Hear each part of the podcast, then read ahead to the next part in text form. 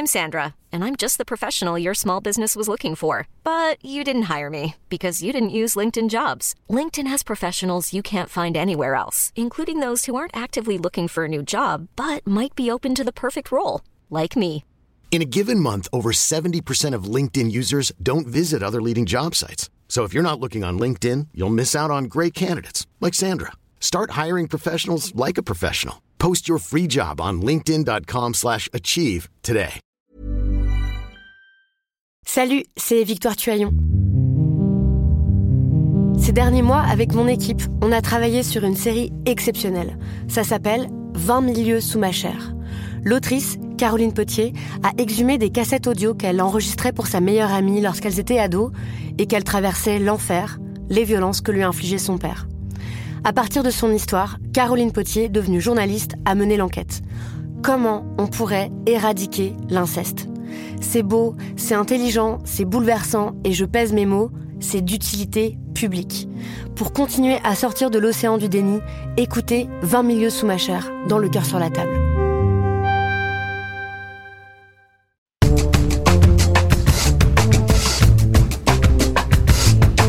Salut, c'est Thomas Rozek. La France va prendre le tournant de la 5G parce que c'est le tournant de l'innovation. Et j'entends beaucoup de voix qui s'élèvent pour nous expliquer qu'il faudrait relever la complexité des problèmes contemporains en revenant à la lampe à huile. Je ne crois pas au modèle Amish.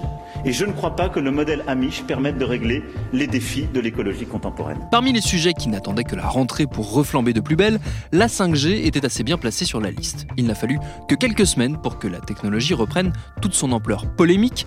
Ainsi donc, depuis la mi-septembre se construit une guerre idéologique autour du réseau entre une gauche et des écolos qui réclament un moratoire et un pouvoir qui rejette les critiques, se drapant dans l'argument de la modernité et accusant ceux qui émettent des doutes d'être des amiches qui veulent revenir à la lampe à huile. Au-delà de ces caricatures, dont par charité on ne commentera pas le niveau humoristique, il n'en demeure pas moins qu'alors qu'elle s'apprête à prendre, comme dirait l'autre, le tournant de la 5G, la France, ou plutôt les Français, ne sont pas convaincus. Et comme les interrogations d'avant l'été restent d'actualité, on a eu envie de vous faire réécouter un épisode qui justement, il y a quelques mois, soulevait déjà bon nombre de ces questions. C'est ce qu'on va faire tout de suite. Bienvenue dans Programme B. Il y a quand même une menace invisible qui plane, qui fait trembler. Ce sont les ondes, les ondes magnétiques. À l'époque, donc, on était en juin, j'avais passé un coup de fil à Sébastien Soriano, c'est le président de l'ARCEP, le gendarme des télécoms, l'autorité de régulation du secteur, une autorité indépendante, précisons-le, qui n'est pas totalement soumise aux décisions de l'exécutif et peut donc aborder assez librement les enjeux liés à la 5G. J'ai commencé par lui demander de quelle façon, à l'ARCEP, on reçoit les nombreuses critiques adressées à cette technologie. On, les perçoit comme étant un, une, importance que prend la technologie dans la société. Et ce qui était vu avant comme des, des, thèmes techniques, économiques, c'est-à-dire quand on a amené la 3G, bah, il, s'agissait simplement de moderniser euh, l'équipement téléphonique du pays. Quand on a amené la 4G, euh, bah, c'était simplement de pouvoir faire aussi de l'internet avec le téléphone, voilà. Donc jusqu'à présent, c'était des sujets qu'on abordait sous un angle qu'on appelle nous technico-économique. Mmh. Et donc notre enjeu, c'était avant tout de réguler les forces économiques pour faire en sorte que les abonnements soient pas trop chers, de bonne qualité, qu'on ait le choix, que la couverture du territoire soit bonne.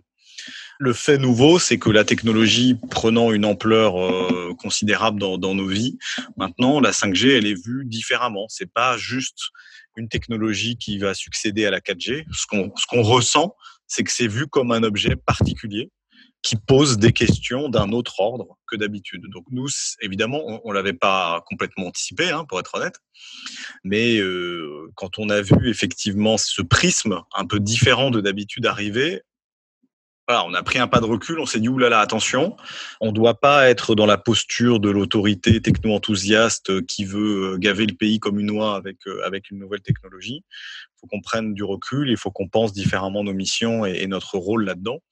Donc on a pris ces, ces interpellations euh, très au sérieux en fait très vite et surtout en fait ce qu'on n'a pas fait c'est on a essayé en tout cas d'éviter d'être dans la posture du sachant qui va expliquer aux foules ce qui est bon pour eux. Voilà, c'est sur, surtout ça qu'on a essayé d'éviter comme posture. D'autant que pour l'instant, les, les, échos citoyens euh, qu'on a autour de la 5G sont effectivement assez euh, réfractaires. Je pense notamment au, au, à la Convention euh, citoyenne pour le climat qui a rendu ses propositions euh, il y a très peu de temps, dans lesquelles on trouve mention de la 5G, où il est dit noir sur blanc que, en gros, ce passage n'était pas vu comme une avancée réelle Oui, alors ça, je dois dire, il y, a des choses de nature différente, moi, je trouve, dans ces arguments.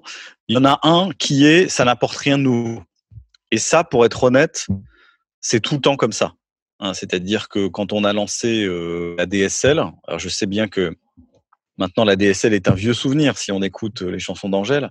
La DSL, euh, quand il est arrivé euh, fin des années 90, début des années 2000, il y a beaucoup de gens qui se demandaient mais à quoi ça va servir? Mais qu'est-ce qu'on va faire avec 2 mégabits par seconde? On se disait qu'avec les, quelques kilobits qu'on avait par la prise téléphonique, vous savez, ça faisait voilà. On se disait que c'était que c'était amplement suffisant. On se demande bien, on se demandait bien ce qu'on allait faire de ce haut débit Bon, bah, de facto, euh, on, on, sait très bien ce qu'on en a fait. Et après, on a voulu très vite avoir le, le très haut débit. Donc, en fait, les télécoms, c'est toujours un, un, une offre qui précède l'usage. Par exemple, les, premiers télégraphes hein, qui, ont été, initiés, notamment les télégraphes des, des frères Chappe, euh, au départ ont été utilisés, donc qui étaient, des télégraphes mécaniques, hein, non pas électriques, euh, et, étaient faits pour des communications d'abord d'État. Euh, ça a été utilisé pour des communications militaires, et c'est en fait dans un second temps, notamment avec le télégraphe euh, électrique, qu'il euh, y a eu la, notion de communication personnelle qui est, arrivée. Donc le, le téléphone, c'est pareil. Vous savez, on pensait au début le téléphone, ça allait être le théâtrophone, c'est-à-dire qu'on allait s'en servir pour euh, pour écouter des pièces de théâtre à distance. Donc la technologie de communication, en fait, personne n'a jamais la boule de cristal de savoir à quoi ça va servir. Donc en fait, là, les gens actuellement, ils sont plutôt contents avec la 4G. Alors ils aimeraient qu'elle fonctionne mieux, ils aimeraient euh, euh, qu'il y ait une meilleure couverture, etc. Mais globalement, il y a une espèce de satisfaction sociale, ce que je prends comme plutôt une réussite du fait qu'on a réussi euh, quelque chose hein, sur cette 4G. Et notamment, la France a des forfaits extrêmement généreux hein, en quantité de, de données, 50, 100 gigas. Donc là-dessus, on est plutôt bien positionné par rapport à, à d'autres pays européens. Donc on a plutôt bien réussi la 4G. Du coup, bah une espèce d'interrogation. Bon, à quoi donc ça va servir la 5G Mais c'est assez classique. Dire, c'est pas très nouveau ça. Mm. Et euh, parmi les arguments consistant à dire bon, à, quoi bon, etc. Pour moi, c'est un argument déjà connu. Voilà. Donc ça, il n'y a pas de vraie nouveauté par rapport à ça.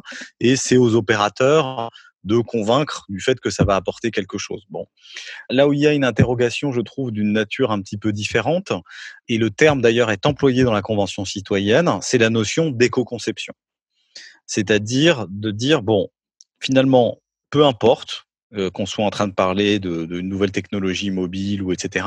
Ce qu'on veut, c'est que la technologie, elle soit pensée avec la préoccupation environnementale by design dès la conception du produit qu'on ait intégré cette problématique de manière à ce que la technologie respecte le mieux possible la planète.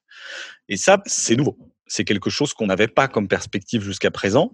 Et donc, euh, j'ai trouvé ça très intéressant d'ailleurs que cette question de la 5G soit sous ce chapitre de l'éco-conception euh, dans la Convention citoyenne, parce que je trouve que c'est une manière d'aborder le sujet qui, qui est tout à fait pertinente. Et d'ailleurs, à partir du moment où on parle d'éco-conception de la 5G, on n'est plus dans un discours anti-5G on est dans un discours de vouloir dicter les conditions de la 5G.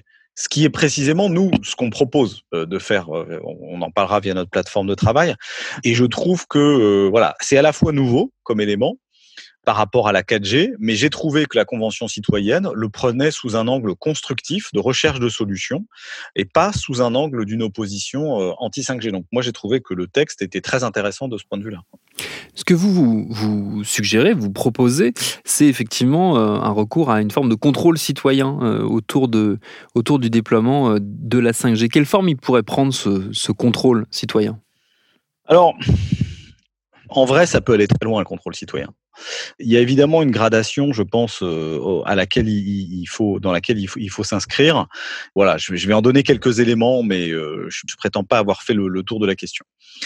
Le modèle aujourd'hui des télécoms, c'est que depuis donc l'ouverture du secteur à, la concurrence en 1998, ce sont les forces du marché qui installent les infrastructures et qui vendent les services dans les territoires ruraux, il y a aussi des collectivités locales hein, qui sont à l'initiative pour déployer des réseaux, mais je dirais que le grand mouvement, c'est celui-là.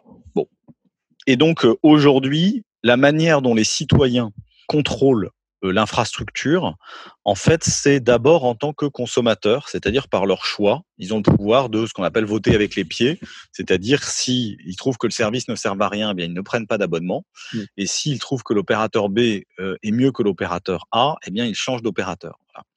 Donc ça, c'est un premier pouvoir entre guillemets qui existe, un premier niveau de contrôle citoyen euh, qu'on peut, je dirais, renforcer, c'est celui d'amener aux utilisateurs une meilleure information. Donc, euh, ça veut dire que les consommateurs puissent être plus conscients déjà de leurs usages et à terme qu'on puisse, le cas échéant, montrer d'éventuelles différences entre les opérateurs. hein. Aujourd'hui, c'est pas c'est pas notre priorité parce qu'on n'en est malheureusement pas à ce niveau de finesse dans la compréhension des enjeux. Aujourd'hui, on veut d'abord comprendre quel est euh, l'impact global du secteur des télécoms sur l'environnement. On en est encore là. On peut pas encore dire voilà l'impact d'Orange, voilà l'impact d'SFR, voilà l'impact de Bouygues. Donc c'est trop tôt pour aller là-dedans. Mais à terme, on peut imaginer que les utilisateurs aient une information euh, fine. Alors, le deuxième levier, qui est plutôt celui auquel euh, je pense quand j'écris cette tribune, c'est d'utiliser le, gendarme, qui est nous, euh, comme un bras armé. hein. C'est-à-dire que nous, en tant que régulateurs, nous agissons à l'intérieur d'un périmètre d'action qui est défini par la loi. Ce périmètre d'action, il nous dit quel est le degré de contrainte qu'on peut imposer sur le secteur, suivant différents sujets. Aujourd'hui, nous exerçons notre contrainte sur le marché sur des sujets tels que le fait que les réseaux fonctionnent bien entre eux, sur la qualité des réseaux, sur la couverture des réseaux et sur comment on renforce la concurrence qui fait que les prix soient attractifs. C'est essentiellement ça les, enjeux. Nous, notre sentiment, c'est que par rapport aux objectifs qu'on avait jusqu'à présent, on a su agir comme un bras armé des Français pour faire délivrer le marché selon certains objectifs. Et donc, moi, la proposition de valeur, entre guillemets, que je fais, c'est de dire, écoutez, est-ce qu'on pourrait pas faire pareil avec l'environnement? C'est-à-dire, servez-vous de nous, dites-nous ce qu'il faut faire, et nous, on va construire avec le marché, le cas échéant en leur imposant, le cas échéant avec de la contrainte, le fait qu'on ait des télécoms vertes. En gros, c'est ça l'idée. Et donc, c'est un contrôle citoyen intermédié par le régulateur. Et c'est la raison pour laquelle on fait une offre de service à travers cette plateforme de travail dans laquelle on dit, bon, bah, pour que ça puisse être vraiment un contrôle citoyen, il faut qu'on puisse le construire avec des parties prenantes intéressées. Alors, ce que je tiens à clarifier sur ce point, c'est que c'est pas un débat ce qu'on propose. Mm. Et, et si personne ne vient, on va quand même faire. Voilà. Donc, on fera moins bien. On fera euh, pas forcément euh, avec la même hiérarchie des priorités que si les gens viennent travailler avec nous, mais nous, de toute manière, on va faire. Voilà. Et dans ce cadre-là, il y aura un moment qui est de savoir est-ce que les moyens d'action que nous avons sur le marché sont suffisants ou non? Donc, il se posera une question de savoir si la loi doit nous donner davantage de pouvoir. Et là, il y aura un débat législatif qui pourra euh, donner lieu à des, à des consultations citoyennes le cas échéant. Donc, première étape, le consommateur utilise son arme du choix. Deuxième étape, le régulateur en tant que bras armé actionné par euh, un dialogue euh, fort avec les Français.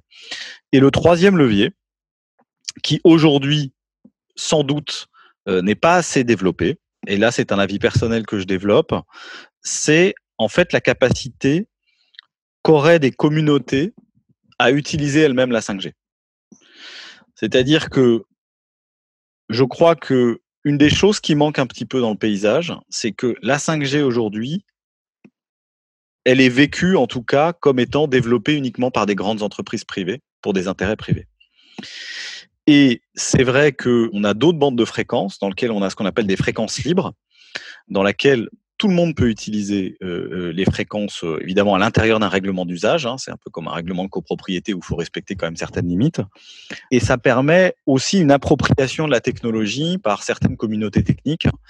Et ça, c'est peut-être quelque chose qui manque aujourd'hui sur la 5G et qui permettrait un contrôle citoyen par les côtés. C'est-à-dire que une fois que une fois qu'il y a des communautés euh, qui s'approprient la techno, qui sont capables de euh, d'ouvrir les téléphones, de les reconfigurer, de poser des antennes, de, de faire des réseaux associatifs, euh, des usages citoyens quels qu'ils soient, on peut aussi sans doute construire un rapport différent avec la technologie.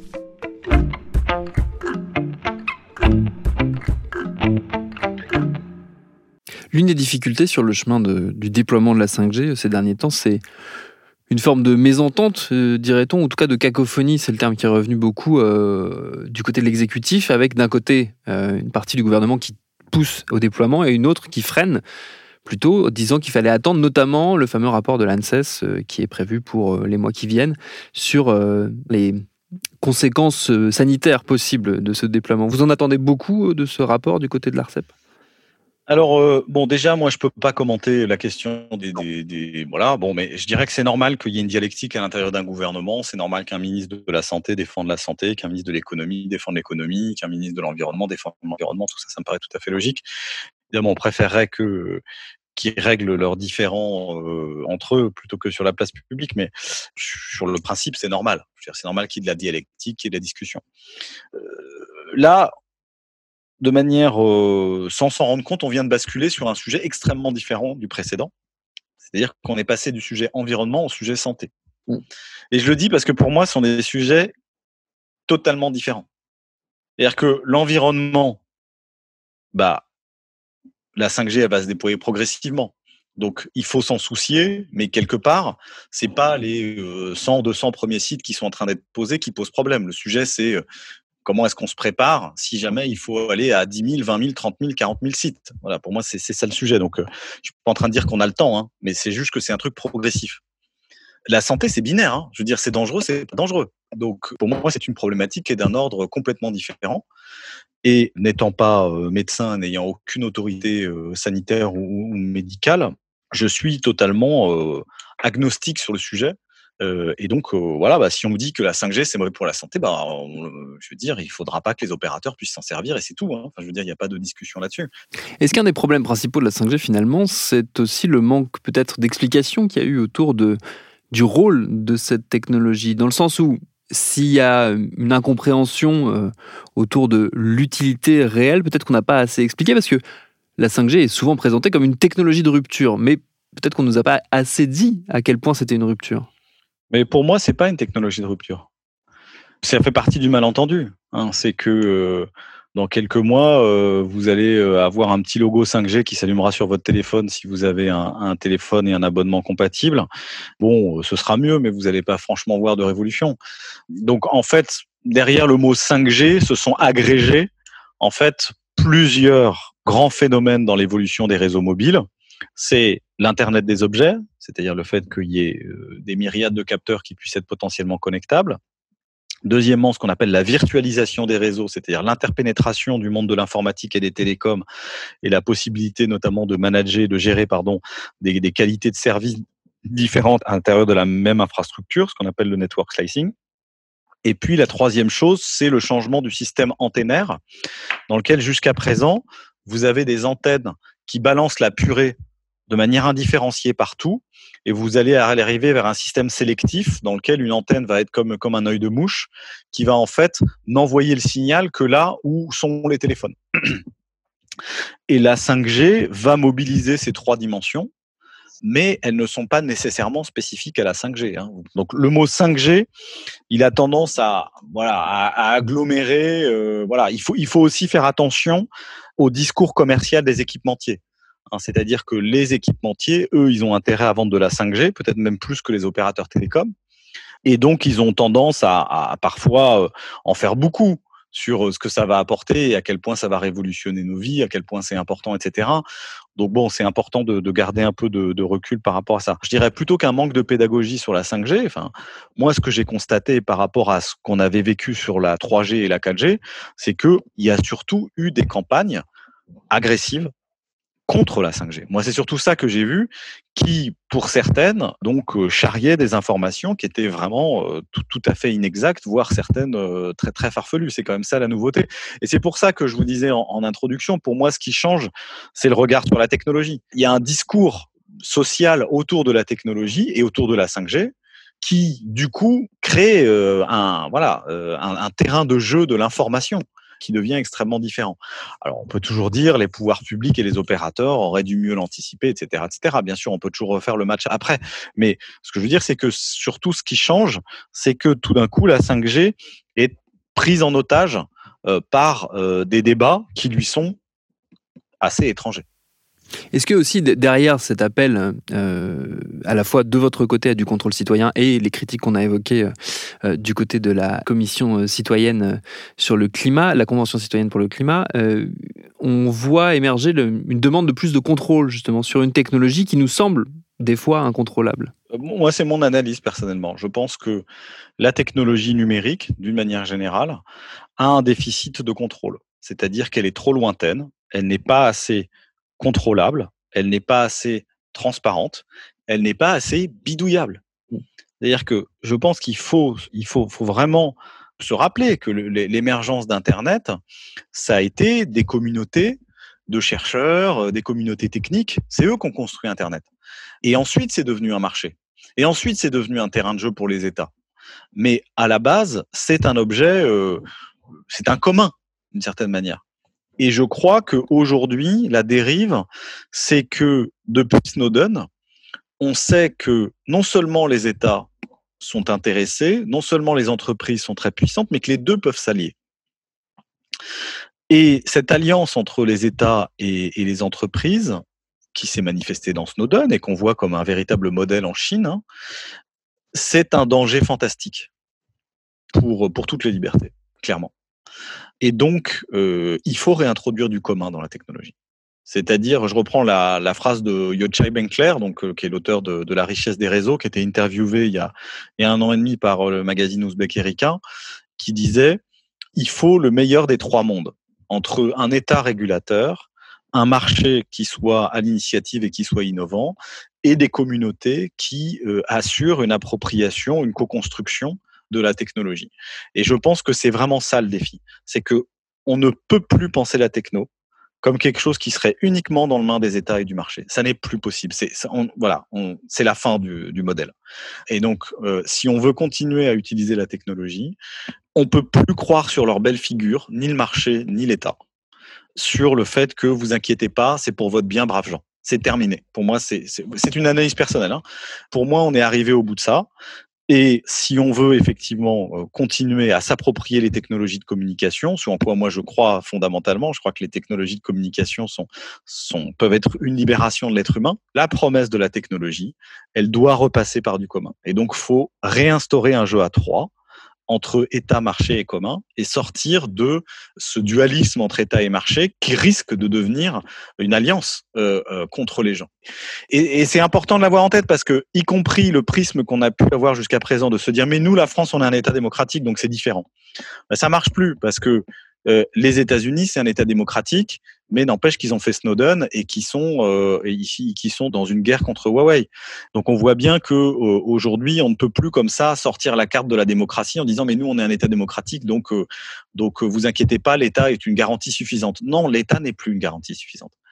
Et je crois que dès qu'il s'agit de technologie, en fait maintenant, faut avoir ce réflexe de se dire non plus à quoi va servir la techno, mais qui est à bord avec moi.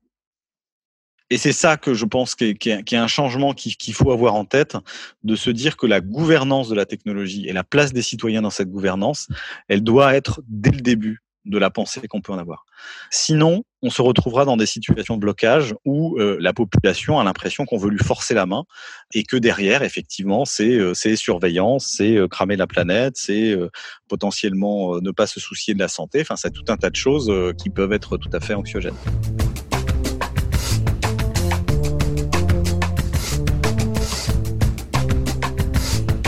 Et c'est vrai que comme par ailleurs on vit une période absolument pas anxiogène, ce serait dommage de pas s'en rajouter une petite couche. Mais bon, c'est sans doute mon côté amiche qui s'exprime. Merci à Sébastien Soriano pour ses réponses. Programme B, c'est un podcast de Binge Audio préparé par Lauren Bess, réalisé par Mathieu Thévenon.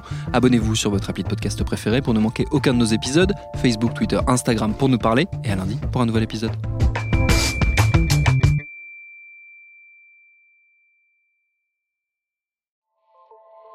Salut, c'est Sinamir du podcast L'Affaire. En 2016, je suis monté sur un bateau de sauvetage en Méditerranée et ce que j'y ai vu n'a pas changé. En tout, depuis 10 ans, on compte même près de 30 000 morts sur cette mer. Alors, dans le naufrage, notre nouvelle enquête, j'ai voulu raconter un cas concret. Comment 130 personnes sont mortes en 2021 à la frontière de l'Europe, malgré des dizaines d'appels de détresse. Qui n'a pas pu les sauver Pourquoi? Qui étaient ces disparus? Et surtout, comment on en est arrivé à ne plus parler de 130 personnes qui meurent le même jour sur un bateau au milieu de la Méditerranée? Le naufrage, c'est la nouvelle série du podcast L'affaire de Paradiso Média. Une enquête que vous pouvez retrouver gratuitement chaque semaine à partir du 27 mars 2024 sur toutes les applications de podcast.